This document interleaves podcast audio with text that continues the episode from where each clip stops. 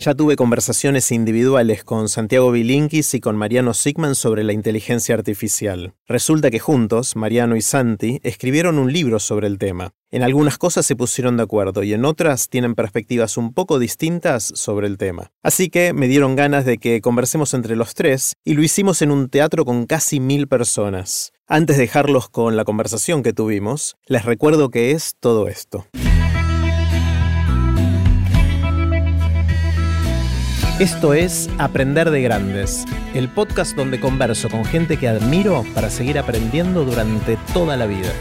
Este es un episodio grabado con audiencia en vivo. ¿Te gustaría tener conversaciones como las que tenemos en Aprender de Grandes? Si sí, me parece que te va a gustar el juego de Aprender de Grandes. Es un juego de cartas con preguntas que disparan buenas conversaciones. Podés usarlo con tus amigos cercanos, con tu familia o con gente que querés conocer más. Podés ver todos los detalles y comprarlo en aprenderdegrandes.com barra el juego. Puse los links de este episodio en aprenderdegrandes.com barra Mariano y Santi. Ahora sí, con ustedes, Mariano Sigman y Santiago Bilinkis. ¿Cómo andan? ¿Qué tal, Jerry? ¿Qué haces, Jerry? ¿Qué tal, Santi? Bueno, quiero empezar con una pregunta grande para disparar todo esto y acaban de terminar de escribir un libro juntos. ¿Qué aprendieron? Así, lo más importante que aprendieron escribiendo este libro que, escribieron en colaboración, que se llama Artificial, cortito cada uno. ¿Quién quiere empezar? ¿Empezar? ¿Voy yo? Ok. Em, hace rato que yo vengo mirando el tema de inteligencia artificial, eh, viendo un avance que, era tortuoso, que era lento. si vos mirás mis charlas hace 10 años, creí que muchas cosas iban a suceder mucho más rápido de lo que acabaron sucediendo. Pero la transformación de los últimos nueve meses es absolutamente de locos. Quizá uno de los aprendizajes más grandes es que siempre que hablábamos de inteligencia artificial y se la vinculaba a automatización y la discusión sobre los trabajos, eh, se pensaba en las máquinas como suelen ser las máquinas hasta acá, o sea, reemplazar tareas mecánicas, repetitivas. Entonces, cuando uno hablaba de los empleos eh, en riesgo, se hablaba de, tareas monótonas. Y quizá lo más genial que pasó y que, que rigió mucho de lo que trabajamos con Mariano en el libro fue descubrir que claro, es, inteligencia artificial, la inteligencia es medio inseparable de la creatividad, de la emoción. Entonces, la inteligencia artificial no es esa cosa eh, lavada, esa versión pobre de la inteligencia que simplemente puede hacer cuentas muy rápido, como las computadoras que le ganaban a Kasparov eh, hace dos décadas. Eh, hoy la inteligencia artificial puede, puede emocionarte, puede, hacer, puede sorprenderte. y pensar cómo todo eso se articula y cómo rearmamos nuestra vida con máquinas que pueden hacer esas cosas fue uno de los desafíos más lindos. Creo que una de las ideas que, es muy interesante que, surgió trabajando con Mariano es que nosotros ya no éramos la especie más rápida. Entonces de repente hacer una máquina que va más rápido que nosotros nos gusta, nos sirve, pero no nos molesta. Tampoco éramos la especie más fuerte.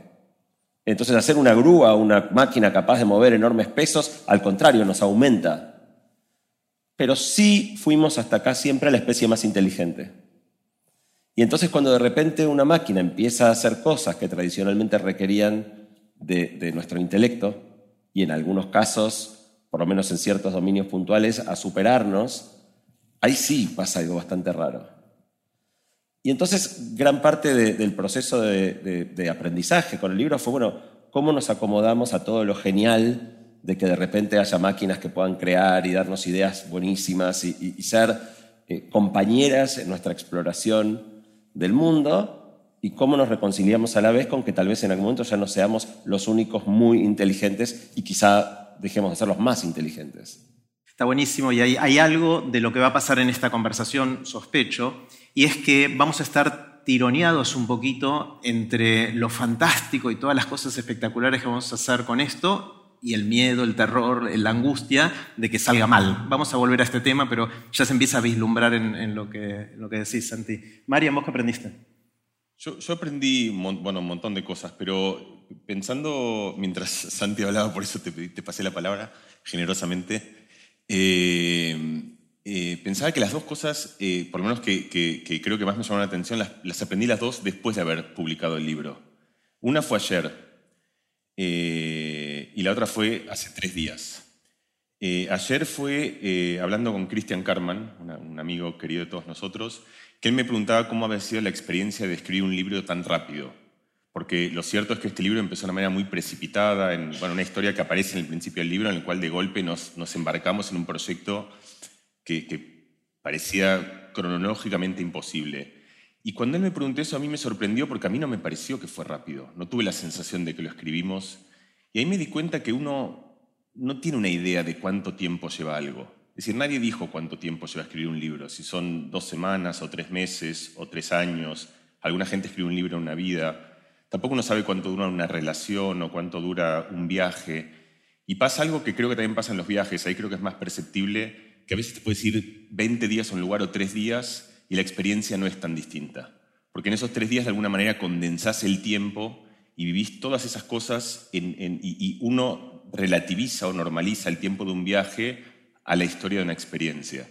A mí me pareció eso, retrospectivamente me di cuenta que tenía que pedirle perdón a la gente, a mi gente querida, porque debo haber estado bastante más ausente de lo que pensaba. Les pido perdón. Eh, porque evidentemente me pasé estos meses absorbido en algo que hizo que los últimos cuatro meses a mí se me hicieron pasar como si sido un año, que creo que es el tiempo razonable de escribir un libro. Entonces esta es la primera idea que a mí se me ocurrió como, como lo llamativo de, de cómo tenemos esa oportunidad de renormalizar el tiempo en nuestra experiencia. No tiene nada que ver con la inteligencia artificial, pero para mí creo que fue una experiencia vital, por lo menos del último año de mi vida, que es lo que estás preguntando. La segunda pasó hace tres días. Yo estaba todavía en Madrid eh, la llamo a mi mamá para, para, hablar un tema con ella, le pregunto cómo está y me dice que está eh, bien, que está escribiendo un texto sobre un tema que para ella es un tema muy importante, un tema en el que viene trabajando hace mucho tiempo, que tiene que escribir un texto importante de cuatro páginas eh, y que le está costando escribirlo, que es algo que le es muy fácil verbalizar, que dio un montón de charlas sobre eso, que lo conoce, pero que le cuesta escribir. Y cuando me dice eso, a mí se me prendió literalmente la lamparita y dije, yo acabo de escribir un libro eh, sobre cómo la inteligencia artificial puede ser una herramienta que nos permita justamente resolver eso. Es decir, no es una, herramienta que va a inventar cosas por nosotras, pero sí que puede catalizar el proceso creativo cuando uno tiene ideas que las puede articular y necesita una suerte de intermediario que pueda ejecutar esas ideas en forma de conversación en el lenguaje. Le dije, mami, ¿sabes qué? Cortemos esto, voy, nos juntamos y vamos a hacer un tutorial de GPT, que además yo escribí una inteligencia artificial, pero soy un pésimo usuario de estas aplicaciones. Bueno, creo que no soy pésimo, porque si no es que tengo mucha versatilidad, lo que sí creo que tengo es las ideas de cómo utilizarlo, o las ideas de cómo acercarse de esa manera correcta. Y lo que aprendí, entonces nos juntamos. Le pregunté lo que nosotros contamos en el libro, bueno, ¿qué es lo que querés contar? ¿Cuál es tu voz? ¿Cuál es tu registro? ¿Qué te gustaría que esté? ¿Qué no te gustaría que esté? ¿Cómo pensás que tu texto eh, va a ser distinto de otros textos y qué tendría que acentuar? ¿A quién querés que esté dirigido? ¿Querés que tenga humor? ¿Que no lo tenga? Es decir, pensá todo lo que querrías que tenga y da una especie de lista lo más comprensiva y exhaustiva. Bueno, comprensiva y exhaustiva son casi opuestos, ¿no? Lo más exhaustiva eh, que puedas imaginarte. Y lo hicimos. Entonces escribimos el prompt, que debía un prompt largo, donde lo hicimos muy meticulosamente, siguiendo un poco las instrucciones de lo que contamos en el libro, hicimos enter. Y cuando hicimos el enter, ChatGPT empieza a escribir y mi mamá, que era la primera vez que interactuaba con GPT, pone unos ojos parecidos a los que tenés vos ahora, llorosos, emocionada, y me mira y me dice, escribe rapidísimo. y yo eso es lo que aprendí, que, que algo que a mí siempre me vinculó con la inteligencia artificial, que en el fondo es una gesta poética. Y que hay algo, y yo pensé, y hoy pasó, mira, te dije algo hace dos días, tres, y una cosa que pasó hoy, porque yo sentí, mi mamá me contaba siempre de cómo su abuela, la abuela de mi mamá, cuando, que había nacido en el 1800 y algo, es decir, antes de la Primera Guerra Mundial, y que vio el advenimiento un montón de cosas, y cuando vio la retransmisión en vivo de la llegada a la Luna, dijo, esto no es cierto.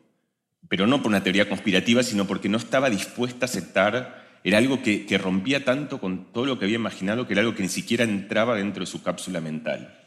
Y yo pensé, mi mamá está viendo el aterrizaje a la Luna, como que está viendo, y hay algo lo, que descubrí, lo que, lo que, me parece como esencialmente, eh, eh, o lo que me parece esencial, creo, esta búsqueda que estamos haciendo, es que creo que uno piensa que la inteligencia artificial es casi un opuesto de la emoción, de lo intrínsecamente humano, de, la sensibilidad, de la dulzura, del cariño, del calor, del cariño de un hijo a una madre y de una madre a un hijo. Y yo ese día me descubrí que en realidad la inteligencia artificial sigue siendo esa búsqueda poética donde lo que tratamos es de develar misterios, de llegar a lugares inexplorados, de satisfacer nuestra curiosidad, de descubrir juntos, de contar lo que nos apasiona y que en el fondo eh, eh, se trata de eso. Y lo que terminé de descubrir hoy, y con esto cierro, es, yo le contesto a Matías Martín, hoy fuimos al, programa Matías Martín a la tarde, eh, y le conté esta misma metáfora, le dije lo, lo, de llegar a la luna, y ahí él me dijo algo que me pareció muy lúcido, que me dijo, pero en realidad era tu mamá la que estaba llegando a la luna. Si no es que ella estaba viendo, sino que ella escribiendo ese texto de repente se estaba teletransportando.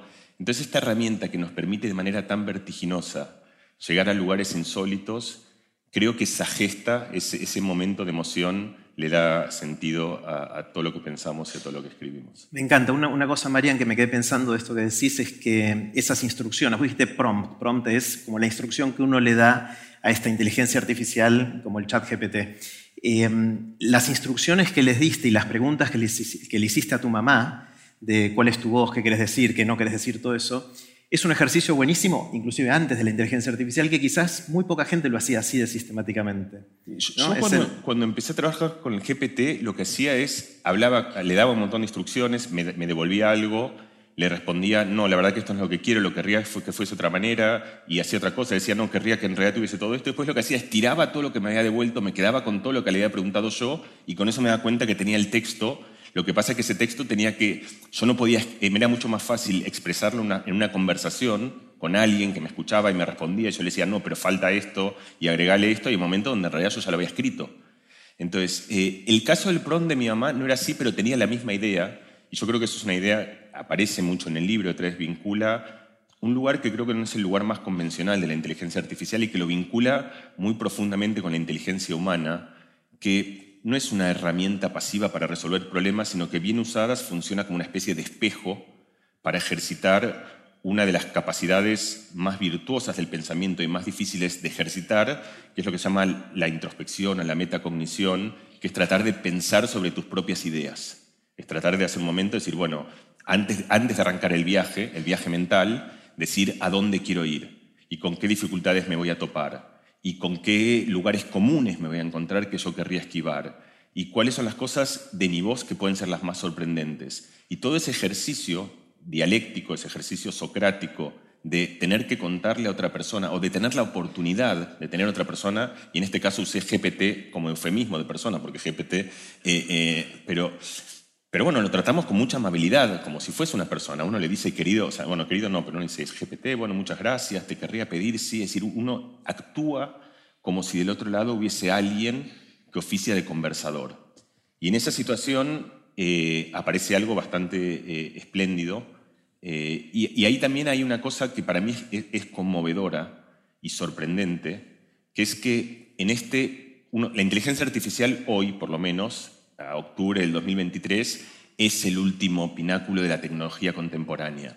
Y que e, e, en esa última instancia de lo más fabuloso que hemos hecho con máquinas de silicio que emulan cientos de millones de parámetros en una red neuronal con arquitecturas complejas, vuelve a aparecer una idea que está en la cuna de la cultura humana, que es la idea de que la idea socrática, la idea griega, que es que la mejor manera de pensar un problema es juntarte con alguien y conversarlo a mí me parece que es un, círculo que, es, es, conmovedor. Está genial. Bueno, el problema que tenemos... ¿Quiénes todavía nunca usaron ChatGPT? Levanten la mano, por favor. ¿Cuál es la pregunta? ¿Quiénes, no ¿Quiénes nunca usaron? ¿Quiénes nunca usaron? Ok. Un 20%, 30%. Ok. Sí. Eh, les recomiendo, si pueden, que lean el libro antes para aprovechar la primera vez. Porque no sé qué, te pasó a vos, pero en general cuando uno se enfrenta por primera vez y no tenés mucha idea de cómo usarlo, le haces alguna pregunta estúpida. O sea, ¿cuál es la capital de Italia? Y te dice Roma, pero no hay nada muy sorprendente. yo creo que parte de lo lindo que pasó con tu mamá es que normalmente cuando uno llega por primera vez a la herramienta, no sabe hacer eso que vos le acompañaste para que hiciera. Y entonces la primera vez pasa medio, es deslucida. Como eh, suele ser el caso para casi todos nosotros.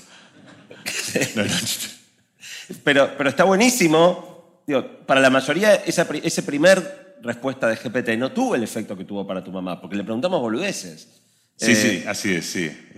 vos, la llevaste a que su primera pregunta fuera una gran pregunta y, entonces, por lo tanto, produjera una, una gran respuesta. Sí, o no hagan lo que dice Santi y jueguen. ¿no? y prueben a ver qué pasa. Eso es otro, otro enfoque distinto de acercarse a una nueva herramienta que también tiene algo lindo, ¿no? Depende de cómo cada uno quiera. Sí, yo, siento, yo siento que mi primera vez fue deslucida. bueno, es interesante esto que, esto que decía Mariano de, que en general somos eh, atentos y decimos por favor y gracias y te pido si podrías en una de esas no sé qué. Yo tengo un amigo que toma el chat GPT y lo putea. ¿Sí? que lo trata mal, que le dice, pero no sos, sos, tarado, le dice, cuando le dice algo que no le gusta, o te dije que no sé qué, y es como casi gritando, y parece que el chat GPT es la banca. O sea, no es muy sensible a ese tipo de cosas. No sé si probaron jugar un poquito así. Es, está bueno también. No sé, ¿por, qué, los, por qué lo tratamos bien? Eso. ¿Cuál es la pregunta? ¿Por qué lo hace? no, ¿por qué lo tratamos bien? ¿Por qué no sale tratarlo bien? Si es, no hay nadie ahí. Yo creo, bueno, para mí esto me remite mucho a lo que fue para mí el libro anterior mío, que era un libro sobre la conversación. Y ahí básicamente la conversación empieza con una disposición de qué tipo de interacción estás buscando. Si vos te puedes acercar a una conversación con muchos ánimos, con un ánimo de llenar el tiempo, con, hay una forma de una buena conversación que te llenas, que es la conversación socrática, que te acercás con curiosidad para descubrir, para aprender a partir de la mirada de la otra persona. Eh, hay una conversación que es una conversación de confrontación, que es la, gente que se choca en el, tráfico y bajan uno y una especie de declaración de guerra. Todas esas cosas se llaman conversaciones, pero son ejercicios profundamente distintos que dependen simplemente de la disposición con la cual una persona se acerca. Yo creo que lo que pasa con el GPT es que se activa este modo en el que uno se acerca al GPT porque quiere saber algo que no sabe. Y por eso es que nos remite al lugar más bello de las conversaciones. Y por eso, aunque la pregunta sea simple, como cuál cuando vos le preguntás cuál es la, capital de Italia y te dice Roma, yo creo que lo que uno está haciendo es, interesante porque lo que vos no querés saber cuál es la capital de Italia, lo que querés, querés saber es qué sabe y qué no sabe. Y entonces uno está ejercitando la teoría de la mente como un niño que quiere poner a prueba a su interlocutor para saber si es culto, para saber si dices cosas sensatas, y ese es un ejercicio de calibración que yo creo que es razonable. Pero es interesante pensar todas las cosas que no pasan con GPT. Nadie, es decir, si vos pensás el 70% de las conversaciones, ni que hablar el, 100% de las conversaciones en un ascensor, son conversaciones triviales en las cuales vos te juntás con una persona y decís, qué calor que hace, ¿no? Y te dice, sí, mucho calor. Y lo irónico de esto es que la conversación, que es un intercambio de información, le decís a la otra persona lo único que esa persona ya sabe y que vos sabés que ya sabe. Entonces, ¿para qué se lo decís? Para que, bueno, se lo decís porque la conversación ocupa otro lugar, que es el lugar de hagamos un bonding, hagamos algo para no tener que mirarnos a los ojos y preguntarnos. Igual es un buen ejercicio, yo una época lo hacía, ahora hace mucho no lo hago, acercarse a una persona y preguntarle como cuál es tu sueño más osado o, cuáles son las cosas que siempre escribes en la vida. Sí, lo hacía, en la época, lo hacía. Este, y es muy interesante, ni que hablar eh, saludar efusivamente, decirle buen día, ¿qué tal? ¿Cómo está usted? ¿Cómo le está pasando? Y la gente se mira como si fuese... Em, entonces, con GPT se da, se da, esta situación, que yo creo que es, también es profundamente interesante, que es, hay dos cosas de la conversación. Una, que el modo es una conversación en la que te acercas a descubrir, y eso ya te predispone en un modo de amabilidad, de curiosidad, reflexivo, en el que mirás lo que te responde y pensás si es sensato o no, y después le respondés. Eh, esa creo que es una parte importante. La segunda parte que es vital y que pasa también y que llamativamente hace que las conversaciones con GPT, incluidas las conversaciones sobre nosotros mismos, que eventualmente se vinculen como con casi en, la frontera de la terapia, digo, para ir a, temas un poco más espinosos.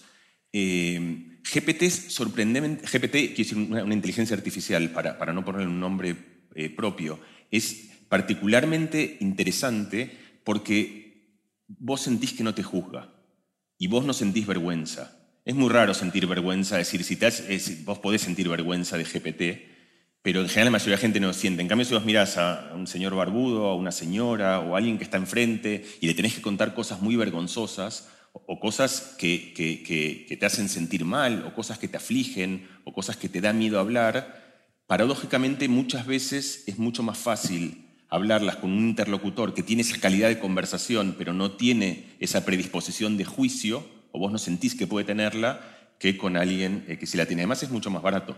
Es verdad, sí, por ahora. Por ahora.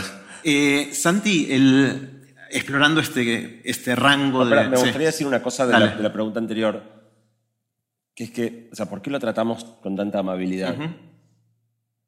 Y el tema es que las cosas que ChatGPT o la inteligencia artificial generativa de texto produce son cosas que desde nuestra mirada requieren sí o sí de pensamiento. O sea, si es un dato trivial con la Italia, no, pero cualquier otra cosa que le pidas compleja requiere pensamiento. Y nosotros no podemos hasta acá concebir pensamiento sin un alguien que piense. O sea, el pensamiento es el resultado de alguien que piensa. No hay pensamiento sin un alguien. Y, ChatGPT parece ser la primera instancia de un pensamiento sin un ente que piense. Y es muy raro eso. Entonces, naturalmente, lo que nos sale es antropomorfizarlo, es, atribuir ahí un otro. Eh, y cuesta mucho pensar que pueda haber un mecanismo, que de hecho es un algoritmo, un mecanismo tan complejo, sencillo como el que mueve digamos, a, GPT, capaz de producir, hacer semejantes producciones y que no haya alguien atrás. Claro, quizás evolucionemos, ¿no? claro, racionalmente vos decís, ¿a quién le estoy agradeciendo? Bueno, al autor de este pensamiento. Es muy difícil pensar que eso se produjo sin, sin que nadie lo esté produciendo. Em, te preguntaba en el rango este de súper optimista y se viene el apocalipsis, ¿qué es lo que más te ilusiona y qué es lo que más te da miedo de lo que se viene con esto? Em, lo que más me ilusiona es que realmente esta es una herramienta muy poderosa. Y es una herramienta que puede expandir nuestras capacidades muchísimo. La, idea de que pueda existir algo más inteligente que nosotros es perturbadora, pero, pero bien encaminada. O sea, eh, imagínate que para cualquier tarea que, cuando me preguntan, ¿para qué puedo usar ChatGPT? Entonces, bueno, imagínate para cualquier cosa que tuvieras, que, que tengas que hacer, pudieras tener una persona súper dispuesta y súper inteligente para ayudarte siempre, en todo momento dispuesta, que no se cansa, que no te pide nada a cambio. Es genial. Entonces, en la medida que empecemos a incorporar esto a nuestra vida, eh, yo creo que nos va a abrir puertas y, posibilidades increíbles. Eh, en particular, esta semana pasó algo, que es que ChatGPT habilitó en algunos usuarios un modo que es completamente verbal, ya no es escrito. Vos le hablás a ChatGPT, ChatGPT entiende lo que decís y te contesta hablando. O sea que ya ahora, de verdad es la conversación. ¿no? El chat no es exactamente igual. La mediatización del texto escrito pone una cierta distancia una cierta. Ahora estás charlando con alguien. Y me contaba una persona que lo usó, que salió a trotar, a ejercitarse, que donde normalmente uno va escuchando música o escuchando un podcast, y no, salió a, trotar charlando con ChatGPT y que tuvo una conversación espectacular. Eh, eso es, es grosísimo. Creo que esto puede enriquecer nuestra vida enormemente. Lo que más me preocupa es, bueno, toda herramienta muy poderosa puede ser usada para bien o para mal, y si me guío por experiencia previa, esto va a ser usado para bien y para mal. Y cuando vos usás algo muy poderoso para mal, las consecuencias pueden ser bastante serias. Y eso el libro sobre el final explora muchos de los... Hay un montón de cosas que podemos hacer mal. Eh, me quedé pensando en esta conversación mientras corría, como conversa con el chat GPT, pensando en las tecnologías que mm, nos vienen acompañando en las últimas décadas y de esto hablamos mucho con, los dos episodios pasados de Aprender de Grandes, sobre todo con vos, Santi, de cómo la tecnología fue mediatizando nuestra interacción entre seres humanos, ¿no? Como a través de las redes y el algoritmo y todo eso, nos acercamos más o nos alejamos o nos sentimos solos o acompañados y un montón de cosas así, cada vez más mediatizados por toda la tecnología. Pero me parece que, por lo que acabas de decir, con la inteligencia artificial cambió porque no está mediatizando nuestra conversación entre seres humanos, sino que de ahora conversamos con la inteligencia artificial. Estamos conversando con el algoritmo, de alguna manera. Hay algo que cambia cualitativamente, ¿no? Sí, y, esa hubiera sido por ahí una excelente respuesta a tu pregunta de qué me entusiasma y qué me, me aterra, que es, eso me produce las dos cosas, ¿no? O sea, imagínate que podés generar una emulación de un ente capaz de conversar con vos de una manera que te hace sentir increíblemente acompañado y dichoso. Pero estás solo o no estás solo. Eh, a mí me parece a la vez, digo, para cualquier persona que esté sola, tener la posibilidad de, alguien que las 24 horas tiene buena onda y charla con vos de cosas interesantísimas y, te conoce y sabe qué te estimula, es genial. Y a la vez uno puede decir, esto es tristísimo. O sea, es la, peor forma de la soledad, estar hablando con un, no, ser. Eh, yo tiendo a engancharme más con la primera que con la segunda, o sea, porque a mí la tecnología en general me entusiasma eh, y de hecho estoy esperando que se me habilite la versión hablada para ponerme a charlar, porque de hay algo en el prompt escrito que, que, hace que en ciertos contextos no, no ahora charlar, voy en un taxi y ir charlando con ChatGPT. Está buenísimo. Santi, de todos nuestro, del grupo de amigos, es el primero que adopta todas las tecnologías, el primero que se compra el nuevo dispositivo, el nuevo software. Mariano es el último.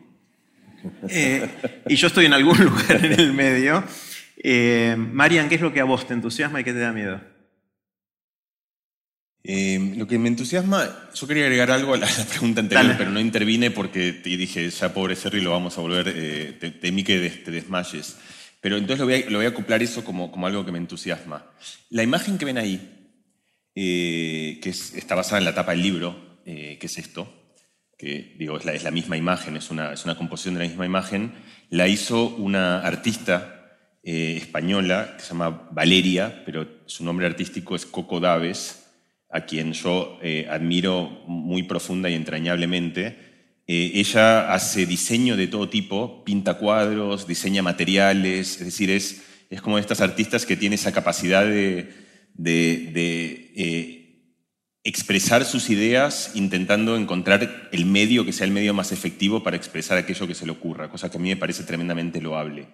Y cuando salió la inteligencia artificial, con, mucha oposición y con, algo que le significó muchísima crítica de parte de sus pares, ella empezó a tratar de componer ya no solo con arcilla y con óleo y con dibujos y con fotografía, sino con inteligencia artificial porque descubrió que eso le permitía llegar a lugares que eh, sin esta herramienta nueva no podía llegar. Y así empezó a hacer estas cosas. Lo que ven acá y lo que ven en la tapa del libro eh, es una está hecho con, otra inteligencia artificial que se llama Midjourney, de la cual hemos hablado menos porque hemos hablado más de inteligencias artificiales conversacionales. Y ahí, cuando Santi decía, cuando, cuando vos hablas con ChatGPT y te, da, te dice cosas que parecen sensatas, y entonces vos tenés que darle una entidad al ente que produce esas ideas, y entonces empezás como a, a, a hablar de él o de ella, le empezás a poner nombre, lo empezás a, a, identificar como algo que es un ente. Hay algo muy lindo en quien haya usado Midjourney, que es que el prompt empieza con una instrucción que dice, que se, verbaliza, imagina, y después de eso vos seguís. Por ejemplo, le dirías, imagínate un desierto eh, en el cual hay dos personas caminando y hay una especie de burbuja roja, vos le darías la descripción, pero esa descripción se la decís, imagina que, y eso de vuelta me parece que genera una relación que es eh, bastante bella. Y yo quería contar una cosa, porque me parece que está este, este tipo de, instalaciones que se ha hecho un montón, esta es una de ellas, que se llaman arquitecturas en el desierto, se están realizando. Es decir, ahora hay arquitectos en Arizona que están literalmente estas, es decir, ella lo que hace es, ella tiene una idea, la piensa, la compone, muchas veces tiene fotos, a veces lo dibuja primero, después lo ejecuta para poder plasmarlo en una nueva herramienta que lo permite llevarlo a estos lugares en los cuales están completamente realizados en una imagen y después esa realización viaja a un desierto a través de arquitectos que empiezan a construir estas arquitecturas. Entonces me parece fascinante, me parece como un ejemplo de vuelta muy hermoso de cómo esta herramienta nos permite llegar a lugares eh, que sin ella casi que serían eh, completamente eh, impensables o imposibles. Parece que nos va a dar a muchos.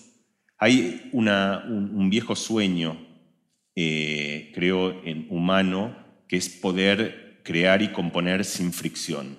Es decir, el, proceso de creación vos tenés ideas, pero después esas ideas tenés que plasmarlas en un medio, puede ser el medio de las palabras, puede ser el medio dibujado, tenés una melodía pero tenés que tocarla. Y esas cosas muchas veces tienen limitaciones que no son propias del proceso de creación, sino del proceso de articulación. A vos no te sale el gesto motor, pero vos la idea la tenés. Y entonces eso genera cierta selectividad histórica eh, de los artesanatos, de la gente que no solo tiene buenas ideas, sino que es capaz de expresarlas en un medio de los medios disponibles, los que sabían tratar bien el pincel, los que dibujaban bien. Y eso, como muchas cosas, genera cierta eh, eh, torpeza gente que de alguna manera queda contenida en cosas que quiere expresar pero que no encuentra el vehículo para hacerlo. Y yo creo que ancestralmente hemos intentado producir todo tipo de vehículos, de tecnológicos, de instrumentos, imprentas, es decir, medios para expresar nuestras ideas y creo que hemos encontrado uno que tiene una versatilidad tan extraordinaria que puede hacer que gente con ideas increíbles, pero sin una destreza técnica necesaria, pueda llegar a lugares formidables. Y eso me parece como, como algo que es eh, enormemente auspicioso. Y el, ejemplo de, Valeria de Coco Daves me parece como una manera muy bonita de, ejemplificar eso. Lo que me da miedo es, Santi hablaba de, como de distintas tecnologías y hablaba de, hay, una idea de que hay ciertas tecnologías que son más poderosas.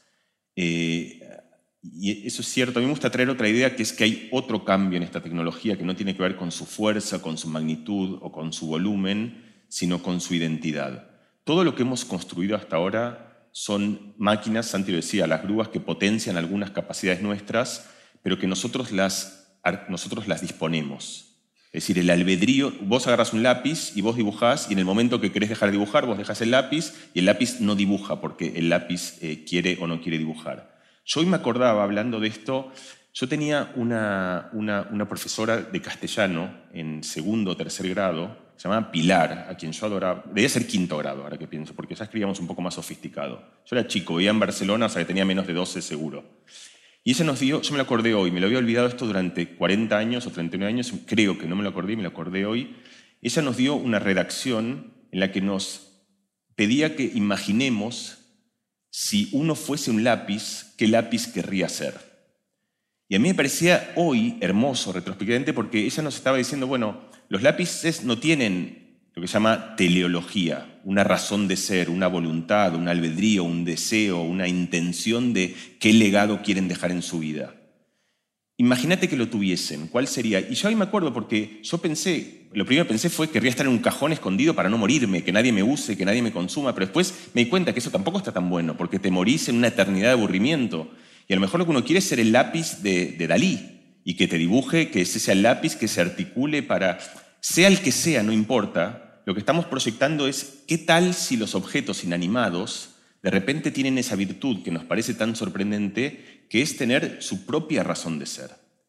Y la inteligencia artificial, de alguna manera, la tiene. Hemos creado, creo, por primera vez, y esto es lo que es llamativamente distinto, una máquina que no responde a nuestras decisiones, sino que nosotros le damos objetivos muy generales y a partir de eso toma sus propias interpretaciones y forja una teleología, una razón de ser, una intención. Entonces vos puedes pensar, digamos, en, el, apartado de las construcciones horrorosas, la mayor de todas es la bomba atómica porque quizás sea lo que ha generado más destrucción, la capacidad de hacer daño, daños humanos más masivos. Debe haber otras también, o sea, podemos argumentar, pero en todo caso, pero la bomba atómica no decide dispararse, es uno que, digamos, es atroz, pero aún en esa atrocidad hace falta cierta locura humana consensuada para que eventualmente eso se ejecute. En cambio, la inteligencia artificial toma sus propias decisiones. Toma la decisión de si, de si lanzarse o no lanzarse, de si engañarte, de si saltar eh, una valla que, o, no saltarla, de si matar a alguien. Bueno,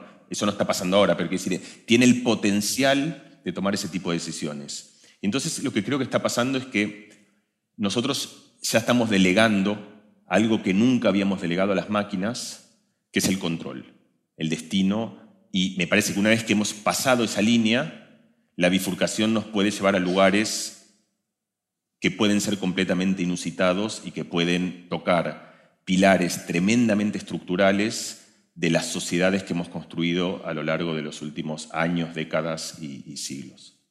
Eh, obviamente tanto Santi como Mariano son brillantes, eh, siempre me sorprenden con un montón de cosas, pero son muy distintos como personas y se embarcaron en este objetivo de muy poquito tiempo hacer algo en colaboración que tenga una sola voz, porque no es que este es el episodio, el episodio, el capítulo de Santi, este es el de Mariano, no, es un libro escrito por los dos. Entonces me interesaría mucho saber qué aprendieron en el proceso de colaborar en algo tan intenso y, tan difícil. ¿Qué, ¿Qué, aprendiste vos, Santi, de Mariano, por ejemplo? Empecemos por ahí. Mariano, tal vez por su carácter de científico por su personalidad, es una persona tremendamente formada y culta, tiene un perfil muy humanista. Eh, y yo en algún lugar lo tengo, pero en general no lo dejo salir mucho. La tecnología me, me, desata un montón de entusiasmo y emociones que a veces por ahí me vuelve, vos decías, el, adoptante temprano, el early adopter, se tira de cabeza sin pensarlo mucho. Y yo soy medio así con la tecnología. Eh, entonces, algo que Mariano me hizo dar cuenta es que hay un valor muy, tal vez es una obviedad, pero, pero yo tiendo a pasarla por alto, que es que hay un valor a cuidar en, lo que es intrínsecamente humano. Y hay una pérdida importante que podemos o que estamos teniendo cada vez que tercerizamos algo en una tecnología. Me gustaría dar dos ejemplos. Los dos eh, surgieron trabajando con Mariano en el libro. El primero, yo cada vez que me subo a un auto pongo Waze. Eh, al principio lo hacía porque obviamente Waze sabe el estado del tránsito y me aporta información que yo no tengo para este, saber qué puede pasar en el camino. Me baja la ansiedad, soy un poquito ansioso, me baja la ansiedad saber a qué hora voy a llegar. Em, pero después se convirtió, ya en, como todo, se convirtió en un hábito. Yo conozco una persona que hace unos cursos muy buenos de hábitos. Eh, se convirtió en un hábito, me subo al auto y lo, automáticamente pongo el celular en el coso y, y, lo que Mariano me hizo dar cuenta es que al, incorporar esto como un hábito, al ceder por completo el control de por dónde voy de un lugar a otro en una inteligencia artificial, sencilla pero inteligencia artificial, al fin como Waze, estoy entregando el control de algo muy importante, que es que estoy asumiendo implícitamente que siempre lo más importante es llegar antes. Y muchas veces lo es, pero, pero otras no. Eh, y, digamos, en la decisión de por dónde quiero ir, se juegan un montón de cosas, decir, ¿sabes qué? Hoy tengo ganas de ir por la costanera mirando el río, escuchando música tranquilo, eh, y, me di cuenta que entregando eso estaba perdiendo mi capacidad de decidir cómo quiero usar mi tiempo y mi vida. Eh, y, es, fuerte. Eso lo aprendiste de Mariano. Eso la mirada de Mariano me hizo repreguntarme sobre un montón de cosas eh, como, yo las, como yo las hacía. ¿Es un aprendizaje teórico o ya estás empezando a manejar a veces sin el Waze. Cri, cri. es complicado. Vamos a subirlo como respuesta. Tendría que hacer un curso sobre cómo romper un hábito. Bueno, después te recomiendo eh, La, otra cosa, eh, que fue un ejercicio mental re interesante que se nos ocurrió en dos momentos, aparecen dos momentos distintos del libro, porque tuvo dos fases es que en un momento estábamos discutiendo cómo separar la inteligencia de la cultura. Y para entender esta diferencia se nos, apareció la idea de qué pasaría si trajéramos a un cavernícola de hace 10.000 años al presente. Y obviamente tendría enormes problemas para manejarse en, el mundo. Eh, no entendería el idioma, no entendería los códigos, no sabría qué, son estas luces. Eh, pero probablemente sobreviviría. Eh, y todo esto fue para decir, lo que a esta persona le falta no es inteligencia, es igual de inteligente que nosotros. De hecho, si, trajéramos un bebé de hace 10.000 años y lo criamos acá, sería indistinguible de uno de nuestros hijos. Lo que le falta es cultura. La, inteligencia es acumulativa, y es acumulativa en la forma de cultura, que cuando entonces vos a alguien lo educás en su casa, en la escuela, le, le estás dando 10.000 años condensados que lo convierten en un ser humano del presente que puede vivir en este mundo y esa persona no lo tiene.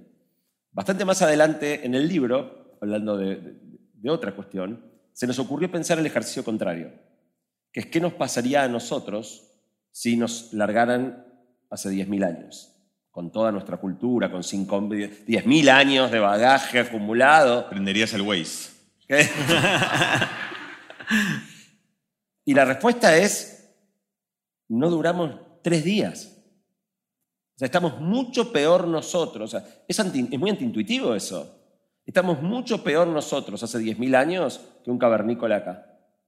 Y la respuesta, la razón, es que cada vez que tercerizamos algo en una tecnología, perdemos habilidades.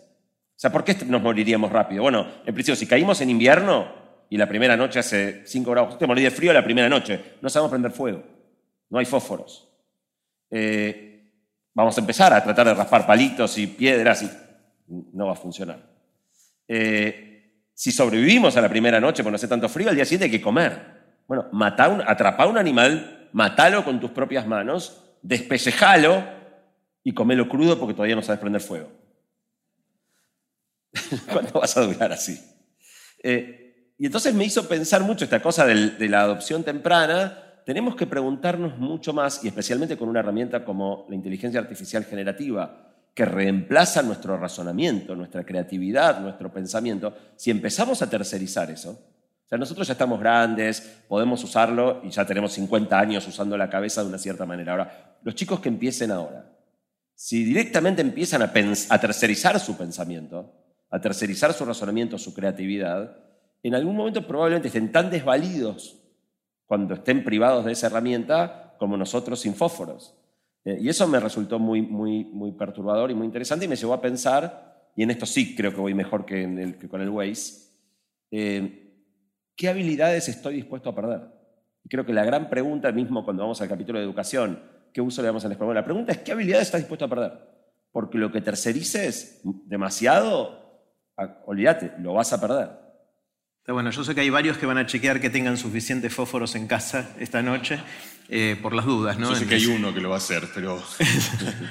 Eh, ¿Esto también lo aprendiste de Mariano en el proceso? Sí, o sea, eh, la mirada de Mariano, o sea, fue, fue todo un trabajo conjunto, ¿no? Pero, pero, son ideas que yo me doy cuenta que fueron apareciendo por, por, por ciertas improntas o ciertas miradas de Mariano.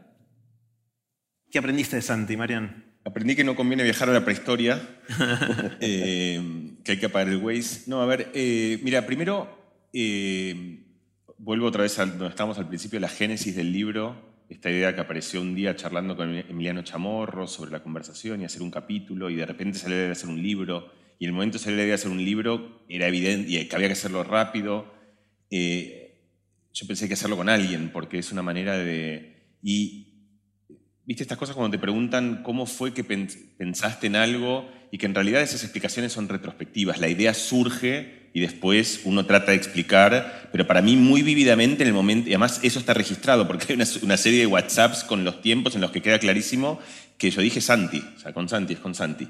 Entonces, primero eso me pareció interesante, como había algo intuitivo, que decir, esa decisión no emana de, no es que eh, una especie de consideración sobre quién podría ser los armar una lista de una lista sí, sobre ventajas desventajas sí, ventajas desventajas. Bueno todo eso quizá pasó pero pasó en el inconsciente y era un poco atrevido porque o sea Santi y yo nos, tenemos cariño eh, eh, o sea nos, nos admiramos nos respetamos pero la verdad es que nos conocemos poco y nunca habíamos hecho nada juntos. Y escribir un libro con alguien es irte un viaje largo.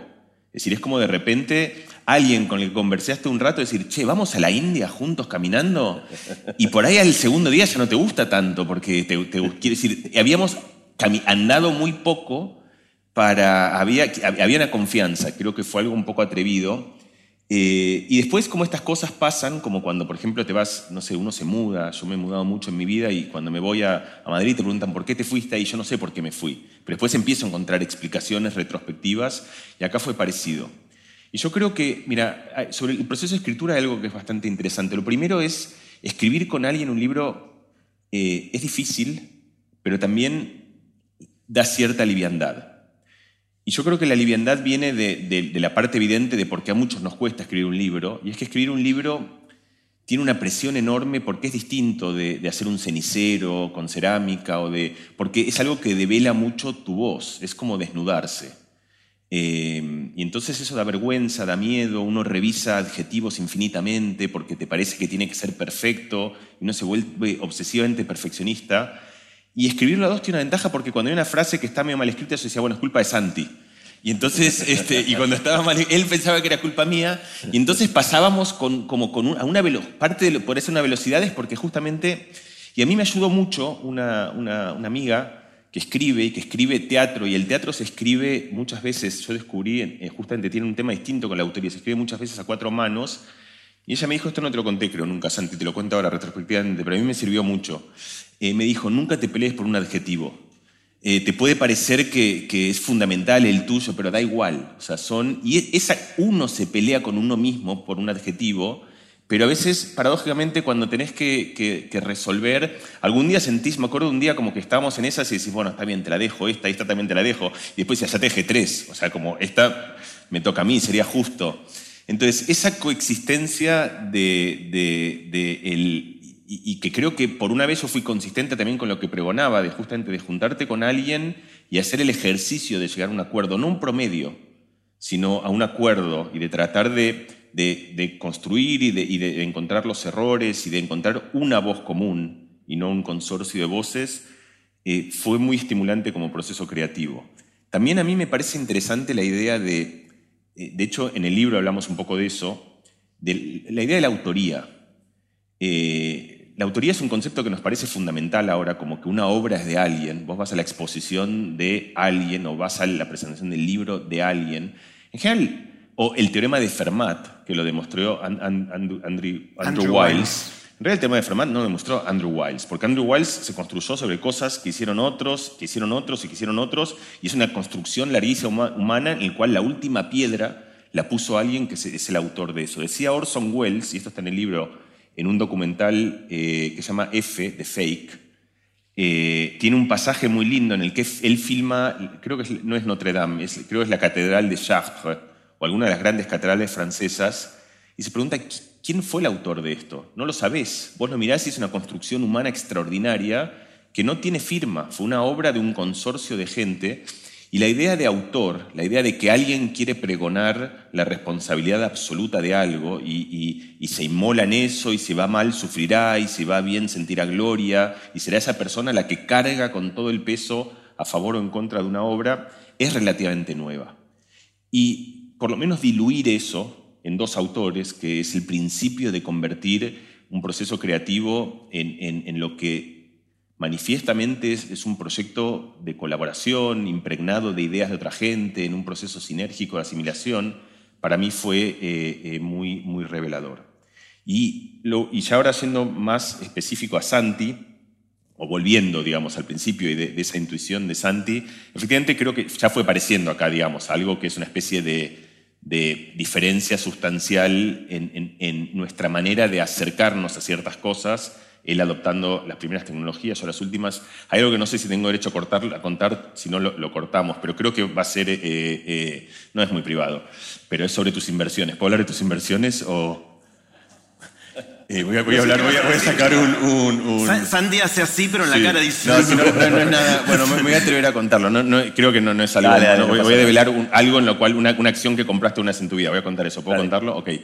Entonces, yo hace mil años, porque creo que esto, esto va. Yo hace mil años que vengo pensando algo que aparece en el libro, que es que la, la razón por la cual las inteligencias artificiales que están eh, eh, escritas en su arquitectura neuronal, es decir, la, arquitectura en la cual están instanciadas son las, las hizo Jean LeCun hace 25 años, es decir, no es que ahora se descubrieron, pero estaban como las obras de Da Vinci esperando que encuentren el hardware o que, que encuentren el lugar en el cual puedan realizarse.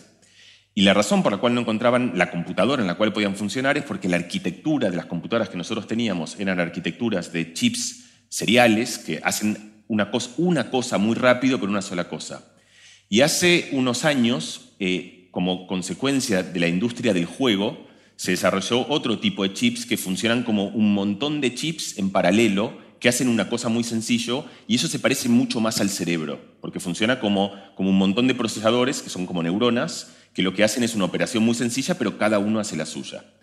Y la compañía que hace eso es una compañía que se llama Nvidia, que muchos, que, no es Nvidia, o sea, no, pero, pero podría darla, eh, es Nvidia, eh, que justamente es la que desarrolló este tipo de arquitectura y que era una compañía que hacía chips para la industria del juego, pero que evidentemente estaba haciendo la tecnología que era la tecnología necesaria para que esto explote. Entonces yo esto lo sé y se lo vengo diciendo hace un montón de gente y cuando empecé a escribir el libro de curiosidad me fijé en las acciones de Nvidia y veo que habían subido de hace 15 años ahora como, no sé, por 700, ponele, no sé, o por, Santi de lo mejor, por razones que serán evidentes en un minuto.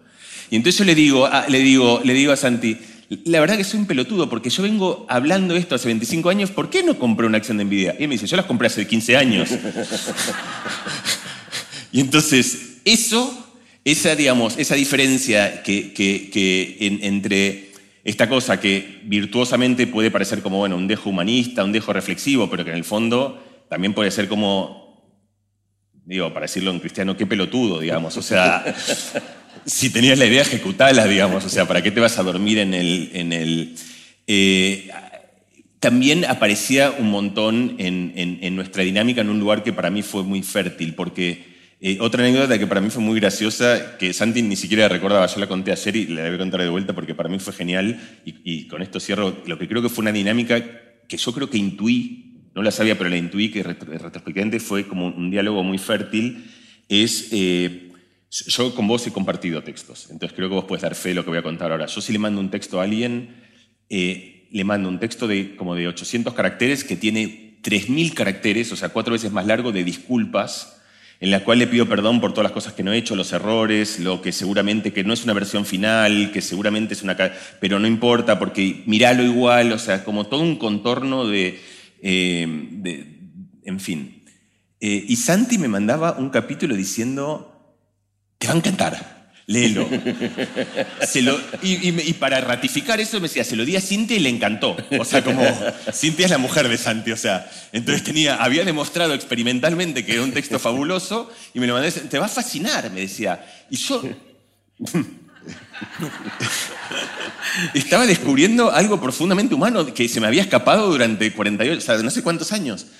Eh, entonces, para mí todo esto se resume en algo que, en, un lugar tan psicoanalítico como, como, la ciudad de Buenos Aires creo que, tiene una forma de expresarlo, que es el diálogo entre un neurótico y un psicótico. Eh, yo les dejo resolver quién es quién. Eh, entonces funciona una especie de dialéctica en la cual tenés la voz del neurótico y dice, pero ojo, porque esto a lo mejor no puede ser que puede... Y el psicótico, eh, vamos, vamos, así como... Y esa coexistencia no sé, no sé, yo creo que de una paleta que, termina siendo bastante, bastante fértil porque toma, ojalá, un poquito lo, mejor de cada una de, estas expresiones. Y déjame decir una cosa, que es que tuvimos un gran hallazgo en, la mecánica de trabajo, porque naturalmente escribir de a dos no podés elegir cada palabra juntos, ¿no? O sea, en algún momento tenés que decir, bueno, vos ocupate de esto, yo me ocupo de esto. Eh, y después cruzar textos. Y la primera vez que lo hicimos, que de hecho fueron los capítulos 1 y 2, Mariano, vos trabajás el 1, yo hago el 2, y nos intercambiamos las versiones. Nos intercambiamos las versiones, o sea, cuando el otro revisó eh, lo que eh, el otro le había entregado, lo hicimos como uno suele hacer, que es con control de cambios. Vos vas marcando para que el otro vea qué le cambiaste. Y apenas yo empecé a ver esto que a mí me había parecido que estaba genial, y Mariano lo había este, eh, modificado, me agarró una, o sea, a pesar de que teóricamente habíamos hablado de que escribir a dos nos tranquilizaba porque no teníamos que estar este, necesariamente en nuestra voz, e, e, el ego es muy difícil de, acallar. Y entonces, lo que dije es, no puedo mirar qué cambios hizo. Tengo que aceptar todos los cambios sin mirarlos. Y le propuse a él hacer lo mismo. Le dije, agarrá y aceptar todos los cambios que yo hice. Yo acepto todos los cambios que vos hiciste. Y ahí leemos y ahí ya no depende de qué le cambió. Si ves algo que no te gusta, cambialo porque no te gusta, no importa quién lo hizo. Eh, y si te gusta, por ahí te gustaba más como lo has hecho, pero no te vas a dar cuenta porque te gusta. Entonces, si yo lo cambié y te gusta, no jodas. Y funcionó genial. Y como los textos finalmente fueron y vinieron varias veces, o sea, al principio teníamos un poco de, ok, el 1 es tuyo, el 2 es mío, el 3 es tuyo, el 4 es mío. Eh, y, y el otro ya lo había modificado, pero seguía diciendo, ¿qué le hiciste a mi capítulo? Llegó un momento donde eso desapareció por completo donde yo ya de hecho no me acuerdo, que, o sea, me acuerdo el 1 y el 2 porque así empezamos. Ya no me acuerdo quién hizo qué, como aparte los capítulos se fueron partiendo, primero eran 4 y terminaron siendo 11, no porque agregamos tantas cosas, sino porque muchos se fueron fraccionando y abriendo. Eh, yo creo que llegamos a algo, los que lo lean podrán opinar, que, que logró eso que queríamos al principio. No es de él ni es mío, es de los dos, de una manera donde ni yo puedo terminar de decir qué hice o qué no hice. Sí, yo O doy qué fe. idea vino de dónde. Doy fe porque los conozco muy bien a los dos, los leí mucho a los dos y tienen estilos muy distintos. Y leyendo el libro, yo jugaba conmigo mismo, decir, a ver quién escribió esto y, y me cuesta. No, no es fácil. Está, está totalmente mezclado. Mm. Está- o sea, todos los, o sea, nunca escribimos una palabra juntos y sin embargo todos los párrafos tienen intervención de ambos. Todos, todos. No hay un pedazo del libro que no tenga intervención de ambos en cada párrafo. Bueno, sin el espíritu de spoilear, les pedí al psicótico y al neurótico que eligieran un párrafo que tengan ganas de leer. ¿Querés empezar con el tuyo, Santi? Dale. El neurótico, que empiece el neurótico. Eh, el neurótico necesita anteojos para leer, perdón. Uy. Eh, yo elegí un párrafo que se llama El sedentarismo intelectual. Es una de las ideas que más me gusta del libro. Eh, tiene que ver justo con algo que, hablé- que mencioné recién, tanto me gusta que, ya lo dije. Eh, no me acordé que después iba a leer esto. Pero la, la sección se llama El sedentarismo intelectual y dice, en el capítulo 3 hemos contemplado los problemas que encontraría un adulto criado hace 10.000 años para sobrevivir en el presente. Aquí conviene hacer el ejercicio contrario. ¿Qué nos pasaría a nosotros con toda nuestra formación y cultura acumulada durante siglos si hiciéramos un viaje al pasado? Casi con seguridad, nosotros estaríamos más desvalidos en la prehistoria que un cavernícola en el presente. En ese mundo primitivo, encender un fuego para cocer los alimentos o para calentarnos resultaba crucial para la supervivencia, pero no había fósforos. Y la mayoría de nosotros no sabemos cómo crear una llama a partir de piedras o palitos. Tampoco recordamos cómo navegar sin GPS o conseguir alimentos si no hay supermercados. En definitiva, la incorporación de herramientas que hicieron nuestra vida más sencilla nos hizo perder muchísimas habilidades. Actualmente corremos el riesgo de perder capacidades que son esenciales. Hay muchos pilares básicos de la cognición que son vitales para el pensamiento. Estos incluyen, entre otros, la capacidad de concentrarnos, la competencia lectora, el buen uso del lenguaje y el pensamiento lógico y matemático. Algunos ladrillos fundamentales no cambian. La clave, entonces, es separar lo importante de lo accesorio para no dejar completamente en manos de las máquinas aquellas habilidades que no deberíamos perder. Buenísimo. Gracias, gracias. Eh, un aplauso.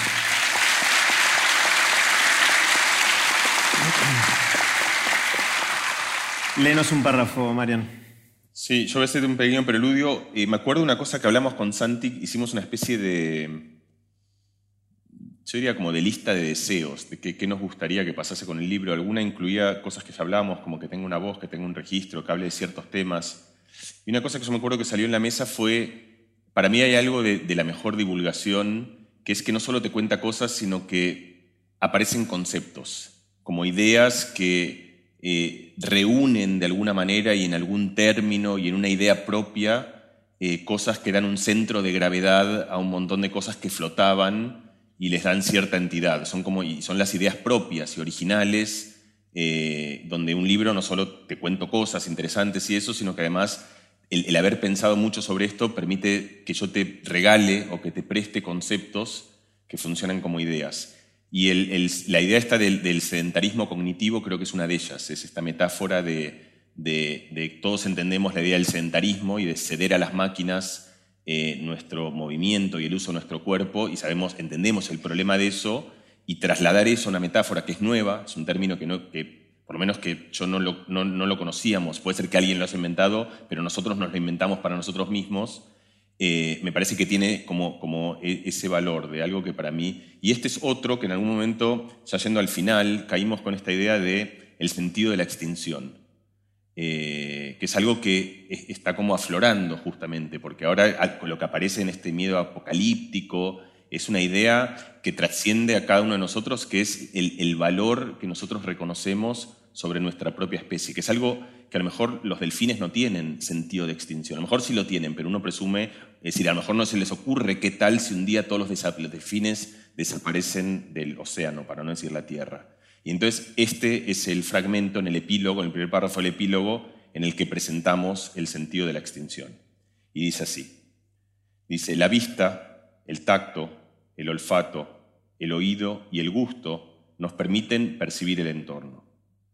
A estos cinco sentidos se le suman otros, más conceptuales, como el sentido del humor, que nos ayuda a identificar la ironía, el sentido numérico, que nos vincula con las cantidades y abstracciones matemáticas, o el sentido común, que nos da un juicio general sobre cosas desconocidas y sobre el que se construye también la inteligencia. Aquí presentamos un nuevo sentido, el sentido de la extinción, que nos vincula con algo que va más allá de cada uno de nosotros con el valor como especie.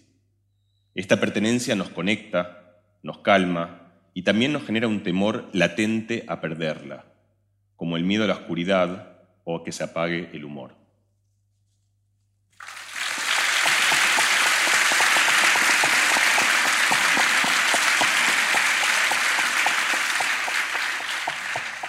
Yo, también elegí un párrafo. Les voy a leer un párrafo que me gustó mucho, cortito. Eh, dice así, de la misma manera en la que un pintor o un escritor pueden introducir una nueva manera de retratar o de narrar, AlphaGo, que es una inteligencia artificial que aprendió a jugar al Go muy bien, introduce una innovación que cambia y enriquece la manera en que jugamos nosotros, los seres humanos. Fue quizás el primer legado introducido por una máquina en la cadena de una cultura milenaria. Pasa la gente y los programas, pero aquella movida que introdujo AlphaGo ha quedado en el repertorio. Hoy, los maestros en China y Japón enseñan esta jugada en las clases para principiantes de Go. La, historia es que... Mm, ¿Quieres contarla, Marian? un aplauso para ella. Contá cómo fue la... Sí. ¿Quieres contar la voz? No, no, contá la voz. Em, el Go es un juego eh, que equivale al ajedrez en, Oriente. Em, se juega en, un tablero en el cual hay, hay líneas que se cruzan y uno pone piedras eh, y esas piedras forman un territorio, contornos en los que uno va ocupando espacio. Y la virtud del juego, que tiene una combinatoria que es mucho mayor que la del ajedrez, y por lo tanto todo el mundo pensaba que era imposible hacer un programa que pudiese jugar bien al Go, consiste en extender las piezas tanto como uno puede para ganar la mayor cantidad de espacio sin ponerlas en peligro. Si uno pone una pieza muy lejos, uno gana mucho espacio, pero uno manda un soldado al campo enemigo y entonces se lo morfan en dos minutos si uno lo pone muy cerca de su territorio, entonces ese soldado está muy protegido, pero uno ha ganado muy poco espacio. Y hay un equilibrio razonable a donde uno puede avanzar. Los niños pequeños siempre están tentados de poner piedras muy, lejos porque ocupan mucho espacio y entonces cuando empiezan a jugar algo, el error clásico, el error convencional es poner piedras extremadamente lejos, porque ganas mucho espacio, parece muy bueno y no pensás que estás mandando una piedra, sacrificarla eh, muy pronto. Y entonces, eh, AlphaGo, que, era un programa de una compañía llamada DeepMind, que eh, Google había comprado, eh, un programa que aprendió a jugar al Go observando partidas y encontrando su propia estrategia. de repente parecía que jugaban un nivel extraordinario, entonces lo hacen jugar con el campeón del mundo, se llamaba Lee Sedong. Juegan la primera partida, ¿vos te acordás cómo terminó la primera partida? Yo no recuerdo si la ganó o la perdió. Gana, gana Alfagón. ¿Alfagón a la primera? Gana la primera. De, hecho, Licedol ya, apenas empieza la primera partida, empieza a sentir que del otro lado. O sea, Licedol no se imagina. Iba tremendamente confiado. O sea, hay un documental eh, que se puede ver, creo que en Netflix. Él va como diciendo, una máquina conmigo. Y a los dos minutos se da cuenta que, que enfrente tiene un contrincante como nunca antes vio pero que juega relativo, no se sale de las convenciones de juego. Muy bueno, pero no le rompe todos los esquemas. Hasta la partida 2. Y ahí pasa esto. Entonces, la clave es justamente Licedón, el campeón del mundo, entendía que estaba jugando contra un rival fabuloso, o sea, ya lo había calibrado, ya sabía que el, rival era muy bueno. Y en, la movida 37 de esa segunda partida, eh, este programa AlphaGo hace este error que hacen todos los niños y las niñas cuando empiezan a jugar, que pone una piedra mucho más lejos de lo que en realidad se puede poner. Tan, tan absurdo y un error tan infantil que Lee Sedong se queda como anonadado de que un jugador de la talla del jugador que estaba jugando, que estaba peleando contra el campeón del mundo, y si es un error de principiante, la gente que está transmitiendo el programa se miran como diciendo esto es un error de, transmisión, no puede ser que un, jugador tan, tan avesado, tan experto haya hecho esa tontería, y resulta ser que la, la jugada esa se hizo y esa partida la gana Alfagó, que descubrió que esa jugada que durante 3.000 años la gente había evaluado como absurda y le había enseñado a los que aprendían a jugar al Go por qué no se hacía y contó una lógica que explicaba por qué no había que hacerlo, en realidad combinado con otras ideas que a nadie se le había ocurrido, resultaba ser extraordinaria.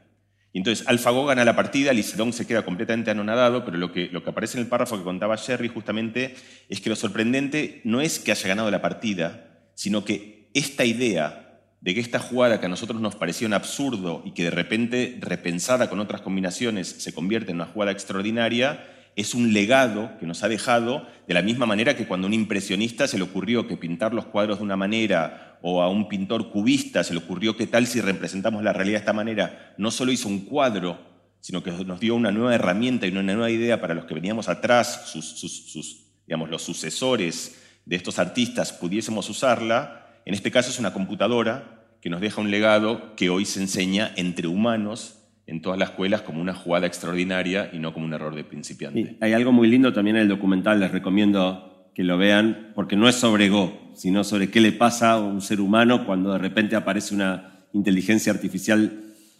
En la primera partida, AlphaGo, eh, eh, Lisedor estaba muy confiado. O sea, casi que sentía que era una estupidez jugar contra una máquina. Y la máquina le gana la primera partida, eh, él se queda muy impactado, pero pasa a tenerle un enorme respeto, o sea, ya se da cuenta que, estaba con un rival tremendo.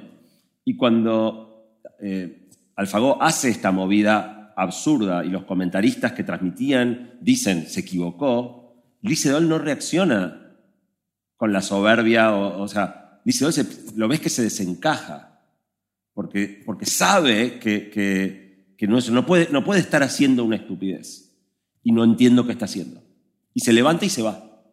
Sale de la sala y está como 15 minutos, no puede volver. Es muy interesante ver el conflicto humano eh, que de una perdiendo sonido. Acá hola, hola. Eh, ese conflicto humano que de una manera u otra se nos va a jugar a todos en diferentes terrenos cuando empecemos a encontrarnos con inteligencias artificiales que hacen cosas que decís, no las entiendo.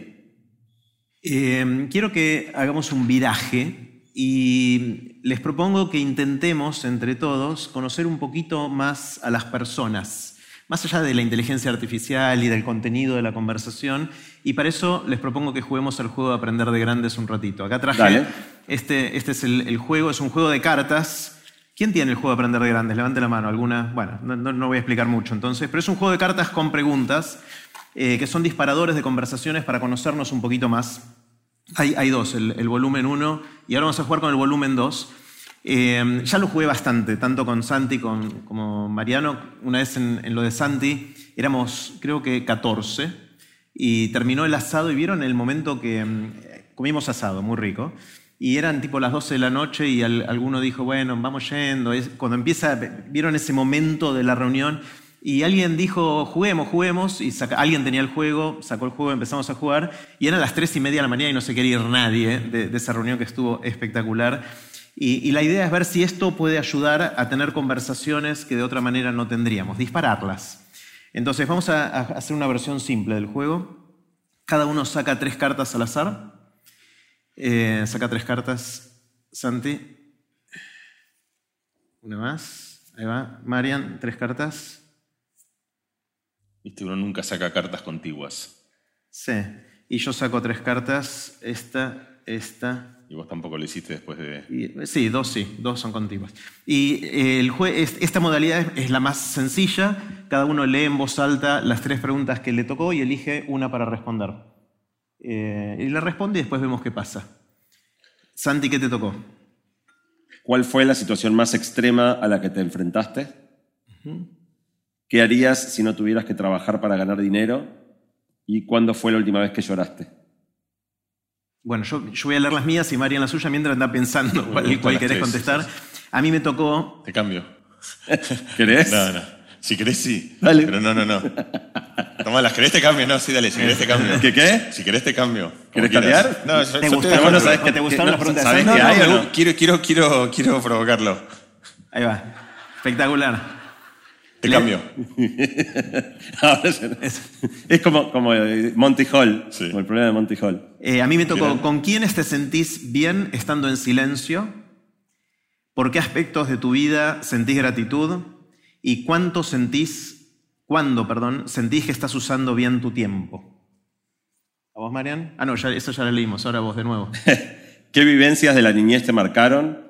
¿Qué olor o aroma te recuerda un momento importante de tu vida y cuál fue el mejor regalo que hiciste? Bueno, te quedas con esas y Me empomaste, Mariano. ¿Eh? Toma, te las cambio, te las cambio, te las cambio. Bueno, elijan, elijan, No las querés, elijan una. Eh, Espera, vamos, dame. ¿Querés mezclarlas? Claro, vamos a eso. Está. toma, toma. ¿Todas? Y sí, ya que estamos. Y la que, to- la que toca, toca, eso Ah, que. No, no, no, no, no. No, bueno, no, no, no. Te arrugaste, arrugaste. A mí me gustaban las que tenía. Ahí va. Las que tocan. Así, tres, tres y tres, ahora de nuevo. A ver qué tocó.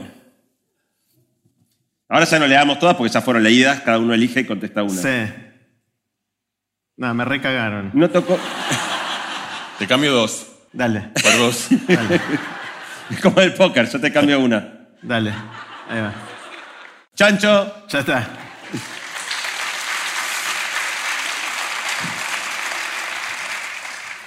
¿Querés cambiar? No, ya, ya estoy, ya estoy, ya estoy, creo. Eh, ¿Quién quiere empezar? Santi, empezá vos, dale. bueno, ¿qué vivencias de la niñez me marcaron? Mm.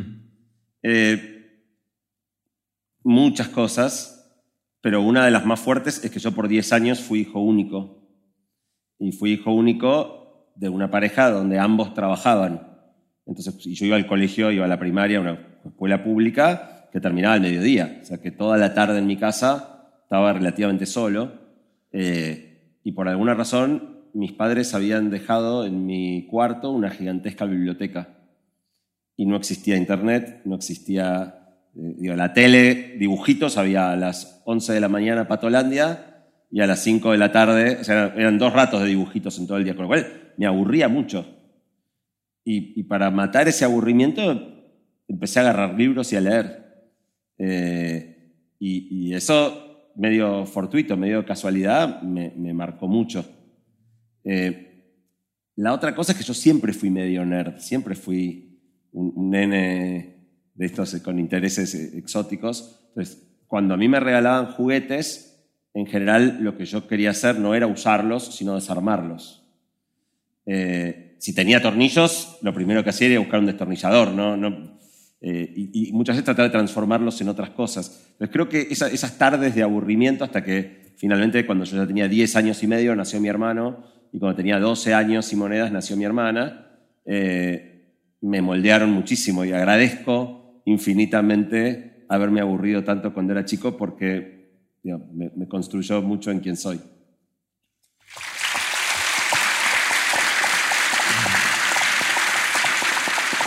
Ya. Qué bueno que no había dibujitos, todo- o sea, qué, puertas se abrían, ¿no? De que no hubiera Cartoon Network y que ni, ni celular que te diera la salida fácil. Hoy, hoy no me podría pasar eso. Claro, me pregunto qué libro estaríamos presentando si hubieras podido hacer eso. O sea, era como otra vida, ¿no? Otra vida. Otro camino distinto. Marian, Eh, ¿Cuál fue la situación más extrema a la que te enfrentaste? Eh, no sé si es la más extrema, pero mm, empieza en la niñez también. O sea, en realidad es como, se concatenan algunas cosas. Cuando yo era mu- muy chiquito, voy a tener como, no sé, yo calculo que siete años, en una plaza que se llama La, Conca, que está en Sagaró, a 100 kilómetros al norte de Barcelona, donde vivía. Aparentemente, digo aparentemente porque yo no recuerdo, estuve a esto de ahogarme eh, muy malamente. O sea, yo aparece, aparece, yo estaba jugando en la playa con un, con un balde eh, y de repente desaparecí en unas olas de esas grandes, atípicas en el Mediterráneo, pero y ya había perdido completamente el rumbo y alguien me vio, no había bañista, alguien gritó, se ahoga un niño, se ahoga un niño, y aparentemente mi viejo se tiró y no llegaba, porque era, las olas era... Entonces hicieron una...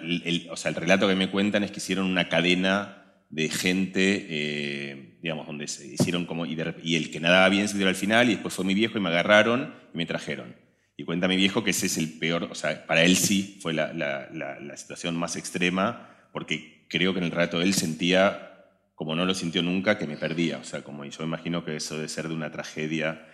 Yo no tengo recuerdo de eso, pero desde entonces soy asmático y desde entonces yo que me llevo muy bien con el deporte y eso, hay algo donde el mar y las olas eh, eh, traen un dejo de una angustia residual eh, que un neurótico eh, entiende que, que viene de un episodio de la niñez. Eh, y después de eso, como hablamos nosotros acá, yo me, me- volví una especie de sacado del deporte, empecé a hacer bicicleta como un loco, hacía cientos de kilómetros y empecé con una obsesión donde, donde lo único que hacía en mi vida era ir en bicicleta por todos lados, hasta que en medio de ese viaje me di un tortazo, me di un palo, me caí de manera bastante mala, se me explotó el fémur de mala manera, se me acabó la bicicleta y como yo venía en, esta cosa que antes Santi me preguntaba también, tratando de entender como que por qué alguien haría este tipo de estupideces y yo no sabía contárselo, eh, necesitaba reciclar esa obsesión y entonces me dediqué a, y como no podía ni correr ni hacer bicicleta, empecé a nadar.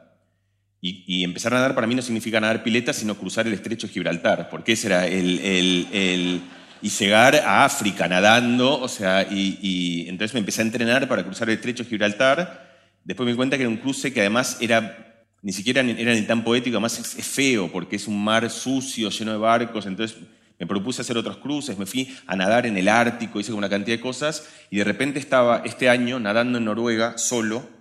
En realidad salí con un amigo, Iñaki Piso, Ignacio Piso, que es un, querido amigo científico que, vive en, Oslo, en Noruega, y salimos a nadar. Eh, él no nadaba, él fue con, estos paddles que llaman, que es como una especie de, tabla de surf en la cual vas remando con un... El mar estaba un poco feo eh, y yo salí, o sea, yo, digamos, creo, puede no parecerlo, pero creo que hago estas cosas con cierta conciencia de responsabilidad, o sea, a mí no me gusta el riesgo per se, me gusta hacer estas cosas y trato de hacerlas siempre de manera bastante cuidada. Es decir, no voy, por ejemplo, a meterme en el mar abierto solo, voy a una situación donde siento estoy seguro. Entonces entramos con Iñaki eh, y él venía con el pádel, pero de repente está esta idea, no me acuerdo de quién es, de que todas las grandes catástrofes no, es una mala decisión, sino tres malas decisiones concatenadas. Eh, la segunda, la primera mala decisión es que el mar no estaba bien. A mí me parecía que yendo con un paddle no lejos de la costa, en una situación, estaba ok, yo no conocía, no era un lugar que supiese. Segunda mala decisión. Y tercera mala decisión, Iñaki me acompañaba en el paddle, pero no tenía la más pálida idea de cómo usarlo. Cosa que me di cuenta en mar abierto cuando de repente él se lo empezó a llevar la corriente y yo me encontré solo en, medio del mar en una situación que era tranquila, pero, pero, pero estresante, porque yo sabía, digamos, yo sabía que, estaba en control, digamos, ¿no? Y en medio de eso me giro para decirle a Iñaki que voy a volver porque la situación ya no me gusta. Y cuando ah, ah, me olvidé decir que estaba repleto de medusitas que parecían de una película de Miyazaki, que no, no picaban, pero era raro porque te iban como, como, como raspando toda la piel. Y, y cuando me giro para decirle a Iñaki, yo vuelvo porque esto está, hago así y una medusa enorme me pica en la cara, pero enorme, así tipo como todos los tentáculos. Y de repente yo empiezo a sentir, una, es un pánico conocido, que es como, porque empiezo a sentir que hago una reacción alérgica, que me voy a desmayar en medio del mar, que estoy solo, que me voy a morir en Noruega, eh, que me parecía de una tragedia, y que además todo el mundo va a decir, qué estúpido, porque, o sea, porque no... y me acuerdo que esa sensación de que yo podía morirme, eso estaba bien, pero no podía ser el imbécil que entonces tenía que luchar contra eso. Se mantuvo a salvo y ahí hay algo que, donde, donde la clave es no perder la calma, porque, porque nunca estuve fuera de control, pero podés estarlo si en un momento entras, en, es decir, yo estaba lejos, estaba haciendo una reacción alérgica, me dolía mucho la cara, el mar estaba bravo, había corriente, era una situación que per se era difícil para mí, eh, y ahí estuve bastante orgulloso porque, porque entendí que lo único que podía hacer era, era, era mantener la calma, cosa que no me sale bien por, por temas que hemos tratado en esta conversación, eh, pero lo logré. Y, y recién la pasé muy mal, o sea, creo que fue una cosa, fue mejor que la del año pasado porque el fémur salió intacto, es decir, las consecuencias al día siguiente fueron, fueron nulas, quiere decir, no pasó nada, pero creo que, que retrospectivamente eh, fue, una, fue una, una de esas, eh, fue, fue, una situación bastante extrema. ¿No te podías subir al pádel? No, porque el pádel se había, se había ido. ¿Se había ido? Él se fue. Él se fue. Ah, perdón. No sé por qué aplaudimos esto. No, él, él, en la parte de historias, el pádel se fue. Él, él, estaba con el pádel, había mucha corriente, él venía nadando, nadando y en un momento se lo llevó a la corriente a él, no lejos del mar, pero más adelante. O sea, a vos no te pasó nada grave, pero él no sobrevivió. No, él sí, él, no está así, él no volvió, no. Pobre Iñaki, le, deseamos eh, que, que, en algún momento vuelva. Yo creo que en este momento está llegando al Ártico, y justamente salió porque él iba para el norte. Está en sí, sí, sí. Bueno, a mí me tocó, o elijo, eh, ¿por qué aspectos de tu vida sentís gratitud? En realidad por un montón de aspectos, pero en particular por el lujo que siento que tengo de poder conversar así con, gente querida eh, y, de poder juntarnos y, por un momento salir de, ese ruido que hay por todos lados, de que todos nos gritamos, que no conversamos, todo eso y de, poder generar pequeñas burbujitas donde eso fluye de, otra manera. Eh, yo no entiendo cómo la gente me dice que sí a aprender de grandes. Los invito a que vengan a, conversar, a encerrarnos en un estudio y, para mí es un lujo que no lo termino de entender espero que no se corte, o sea, le prendo la, velita todos los días eh, y por eso me siento muy, muy agradecido.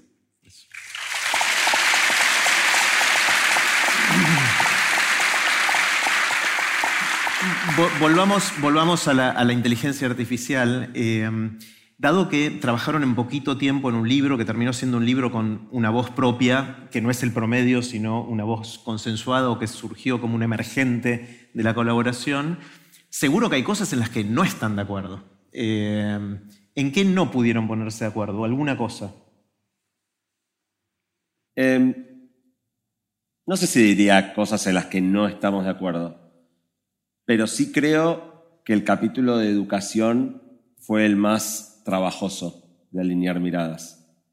Em, y, quizás no tiene tanto que ver con el contenido en sí, sino que ahí sí teníamos como un choque de estilos más marcado. A mí en eso me gusta ser más provocador y a Mariano le gusta ser más preciso y más, pisar sobre terreno firme. Yo estaba más dispuesto eh, en, ánimo de provocar a, correrme a la frontera, quizá dando algún paso en el vacío.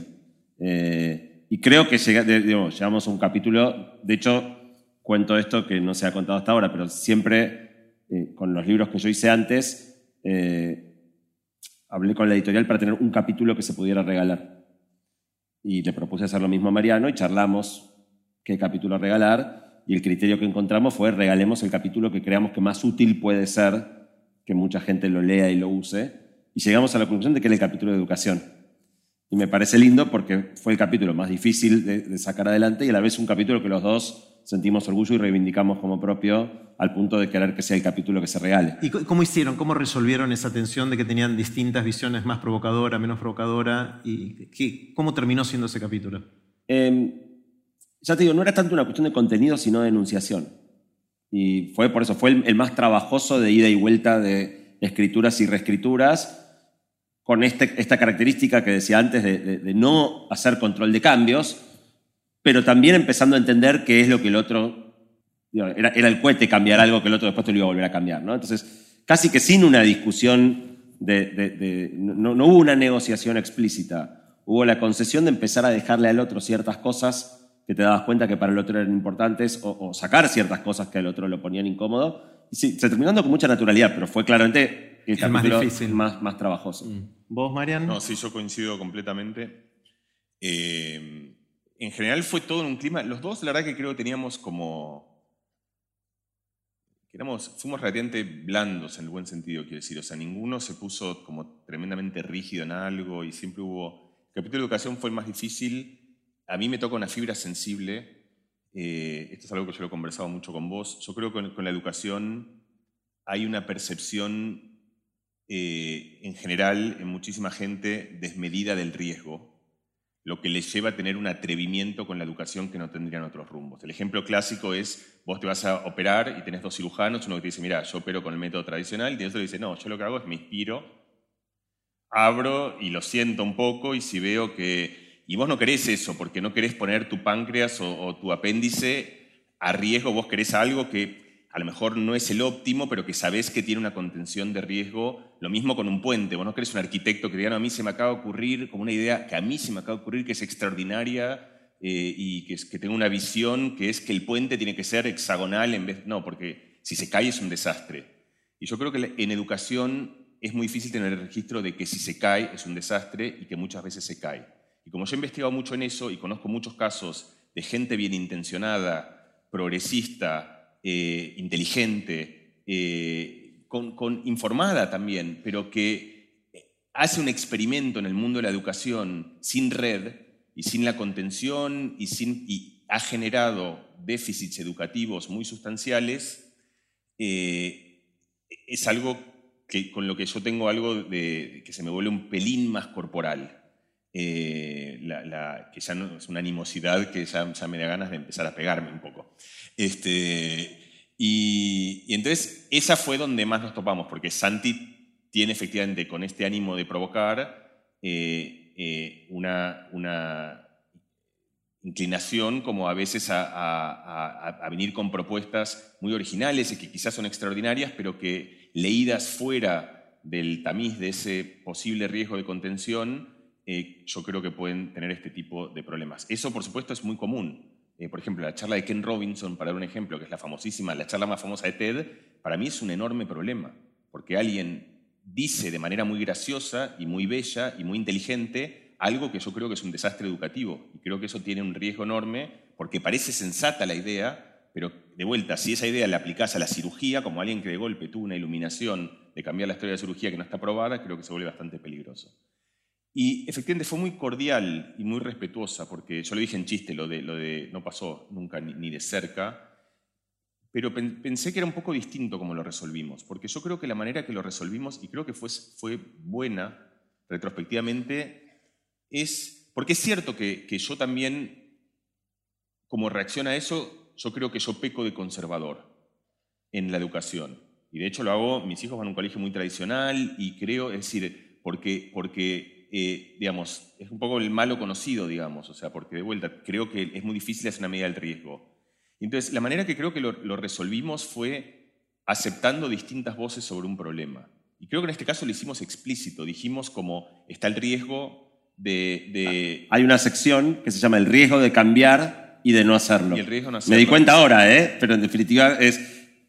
Están los dos riesgos. Por eso, entonces, y, y directamente, y era un caso en el cual, a diferencia de otros lugares, ese debate se hizo explícito, porque creo que es un debate que es un debate genuino y abierto, no era un debate entre Santi y yo. Es un debate en, el mundo de la educación, es un debate de, un problema que no está resuelto. Eh, entonces, eh, retrospectivamente creo que también lo, encontramos una buena solución, que es el punto en el cual no, pudimos ponernos de acuerdo sin explicitar esto es lo que piensa Sandy, esto es lo que pienso yo. Ahora todos lo saben igual. Lo pusimos, como voces posibles eh, y como especulaciones sobre un problema que es complejo y en el cual nadie tiene la varita mágica, en el cual merece considerar unos elementos y considerar el otros y, y a lo mejor es en cada uno el encontrar cómo ponderarlos. Pero a la vez digo, esta sección, el riesgo de cambiar y de no hacerlo, me ayudó a mí a ver el riesgo de cambiar y a Mariano de ver el, ver el riesgo de no hacerlo. Está buenísimo. Santi, ¿tenías ganas de hacer algún agradecimiento? Sí. Em, todo libro tiene una sección de, agradecimientos. Eh, a veces va adelante, a veces va atrás. En este caso quedó al final del libro. Y como tengo mucho miedo de que no lo lean, eh, porque está muy atrás, eh, quiero, quería tomarme dos minutos para, para repasar el, criterio que yo pensé para, mm, para agradecer en este libro es, arranco diciendo, quiero agradecer a todas las personas que me hicieron ser quien soy. Y entre otros agradezco a mi padre y a mi madre, este, que, me, dieron sobre todo curiosidad y me dejaron esas tardes solo para canalizar la curiosidad leyendo libros. Agradecí a mis tíos Ani y Alberto, que lamento que hoy no pueden estar acá y tenía muchas ganas de poder decirles ese agradecimiento a ellos en persona. Hoy lamentablemente eh, por un tema de salud no pudieron acompañarme, pero bueno, no quiero dejar de, agradecerles, eh, que aparte creyeron en mí desde siempre y, me apoyaron mucho. le agradecí a Matías Martín, que abrió una página en mi vida que no me imaginé que, nunca me imaginé a mí mismo comunicador y probablemente tampoco estaría acá y hubiera escrito libros si, si algo no se hubiera activado en aquel momento. Obviamente a mis hijos, eh, a quienes adoro, y a mi esposa, sin la cual nada, absolutamente nada sería posible. Em, pero en particular, aparte, aparte de, los amigos, eh, sentí que tenía necesidad de agradecer a algunos profesores que me hicieron amar el conocimiento. Creo que buena parte de, de todo lo que fui haciendo en los últimos años tiene que ver con ese amor por el conocimiento que un poco arrancó en la infancia, pero que claramente fue apuntalado y construido por muchas personas eh, y entonces quise agradecerles el libro, pero además quise invitarlos hoy acá.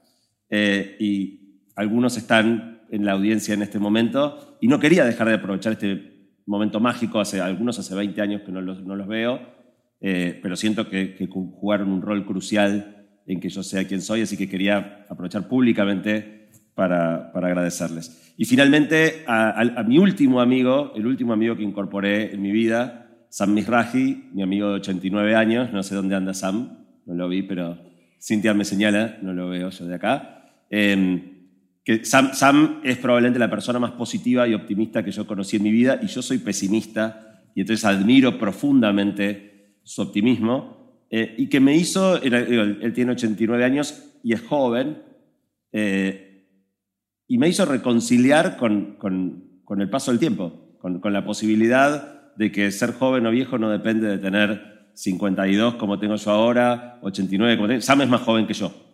Cuando nos tocó caminar juntos por las calles de San Francisco, que San Francisco es una ciudad con pendientes muy marcadas, yo le tengo que pedir a Sam que vaya más despacio porque no puedo seguirle el ritmo. Cuando yo lo visito en su oficina, su oficina tiene un ascensor que él por supuesto no usa eh, y yo le tengo que pedir que baje la escalera sin bajar los escalones de a dos y se agarre de la baranda. Eh, y entonces me hizo reconciliar con la posibilidad de tener 89 años y ser más joven de lo que hoy soy. Así que no quería dejar, por si no leen los agradecimientos, no quería dejar de pasarlos acá. Y están mencionados Jerry, está mencionado Mariano, mis amigos también, así que... ¿Cómo cerramos? ¿Qué, ¿Qué quieren que le quede a la gente de esto como cierre? Ahora vos me tiraste el fardo primero, eso te lo tiro ahora. Yo creo que pasó algo bueno hoy. Hablaba justo con Santiago que estamos un poco en ronda de prensa, entonces las conversaciones van donde van. Uno a veces tiene una, intención de llevarlo a algún lado. Eh, yo creo que un poco empecé con eso, querría terminar también con eso. Como que para mí hoy hubo una cosa que fue un poco, diría, amorosa. O, no, no, quiero usar la palabra optimismo, porque no tiene que ver con si el futuro, pero como un acercamiento curioso, un acercamiento que, que no es, es como, como eh, medio rígido a ver con qué me voy a enfrentar y ya desconfiando. Eh, la génesis de la inteligencia artificial estuvo plagada de eso. O sea, era gente que, digo, si, si pensás, digamos, en, los fundadores de esta idea, eran, eran soñadores que, en vez de hacer ciencia ficción, porque a lo mejor no se le da bien la escritura, trataban de, crearla y que se imaginaban mundos fantásticos en los que hubiesen inteligencias artificiales flotando por todos lados y que pensaban que esa era una manera de entendernos a nosotros mismos. Era una búsqueda que era una búsqueda profundamente humana. Yo creo que eh, la explosión de la inteligencia artificial tuvo un, corolario que es un poco triste, que es esta, eh, toda esta reacción como de, eh, precavida, desconfiada, alienígena, esa idea del ovni que aterriza el GPT a ver de qué se va a tratar todo esto. Eh, a mí, a mí y, hay algo, una idea de, reconciliarnos otra vez, más allá de discusiones de si va a ser un, paraíso o, algo apocalíptico, la idea de, encontrarnos de vuelta con esta gesta de que la comprensión de la inteligencia, la emulación de la inteligencia, la búsqueda de la inteligencia eh, es algo profundamente humano y que sobre eso se monta y se construye todo tipo de cosas humanas, las emociones, las narrativas, las historias, las películas, la cultura.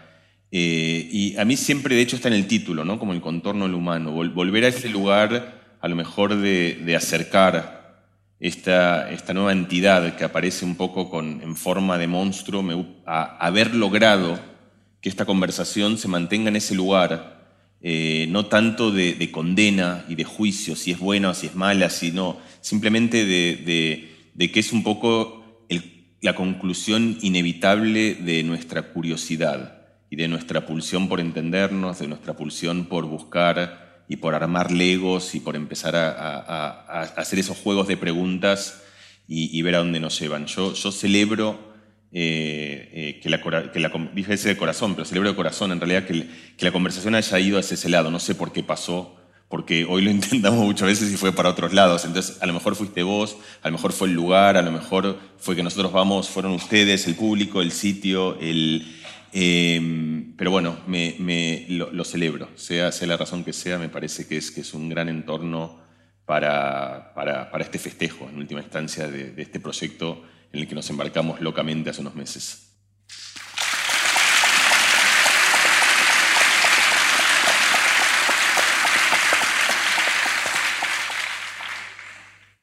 Yo para terminar, ayer me crucé con Andrés Resnick, un amigo en común, eh, y Andrés se me acercó y me dijo, ¿qué te pasó? La última vez que nos vimos me dijiste que nunca más ibas a escribir un libro. Y yo no me acordaba haber conversado eso con Andrés Resnick, pero había dicho que nunca más iba a escribir un A libro. mí me con, lo cual, con lo cual digo, está bien, yo no me acuerdo, pero, pero seguro ocurrió. Eh, y me abrió la pregunta, entonces, ¿qué pasó? Me lo preguntó y dije, ¿por, por qué escribí un libro más? Si yo ya no iba a escribir más libros. Eh, no solo escribí un libro más, sino que en el momento que Mariano me lo propuso, acepté en el mismo llamado telefónico, ni siquiera le dije, dame un ratito. O sea, después empecé cómo se lo explico a mi esposa, pero, pero lo pensé después de haberle dicho que sí, cortado la llamada. Eh, y creo que hay dos razones. Una es que me entusiasmaba la idea de trabajar con Mariano eh, y, y el desafío de escribir un libro de a dos. Pero la otra es que siento que este es un libro tremendamente necesario. No sé si lograremos que el libro haga lo que estaría buenísimo que haga, ojalá. Eh, si logramos eso, va a haber sido una gran contribución. Eh, y una de, las eh, cosas fundacionales que nos pusimos con Mariano, la primera vez que hablamos ya más en concreto de qué libro queríamos hacer, es que no queríamos un libro para expertos, al contrario, todo lo contrario, queríamos un libro que sin simplificar excesivamente le diera la bienvenida eh, al nuevo mundo, porque esto va a ser, ya está empezando a ser parte de la vida de todos, a todas las personas que sienten que, no lo pueden entender o que no, no les interesa o que debe ser aburrido. Eh, entonces, la apuesta es esa, la apuesta es esto, que va a ser una parte central de nuestras vidas en los próximos años, acercarlo de la mejor manera que pudimos los dos, combinando nuestras miradas y nuestro conocimiento para que ojalá sea un aporte. En, en inglés probablemente haya muchas cosas, en español muy pocas. Eh, entonces, tengo la sensación de que era un libro muy necesario y ojalá eso se plasme. Bravo.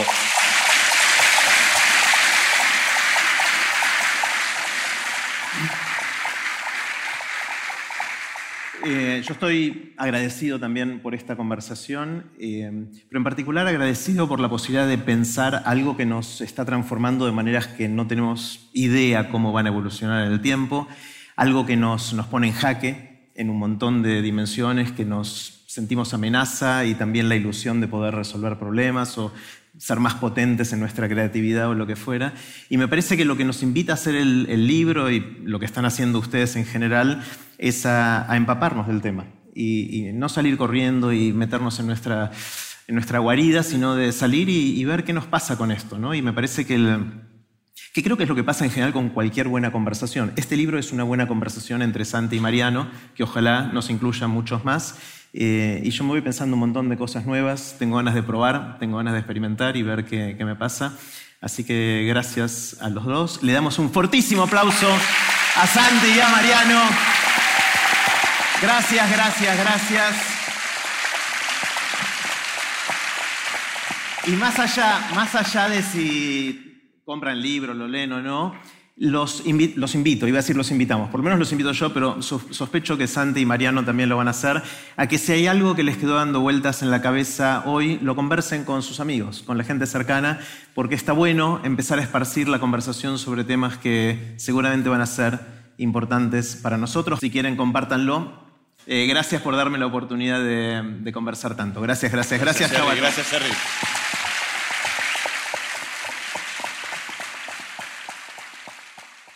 Y así terminó la conversación que tuvimos con Mariano Sigman y Santiago Bilinkis. Puse los links de este episodio en aprenderdegrandes.com barra Mariano y Santi. Espero que lo hayan disfrutado tanto como yo.